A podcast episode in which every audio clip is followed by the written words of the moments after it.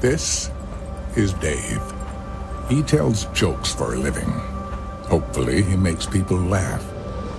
But these days, it's a high stakes game. Hmm. How did we get here, I wonder? I don't mean that metaphorically, I'm really asking. How did Dave get here? I mean, what the fuck is this?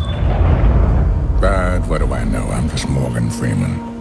Anyway, I guess what I'm trying to say is if you say anything, you risk everything.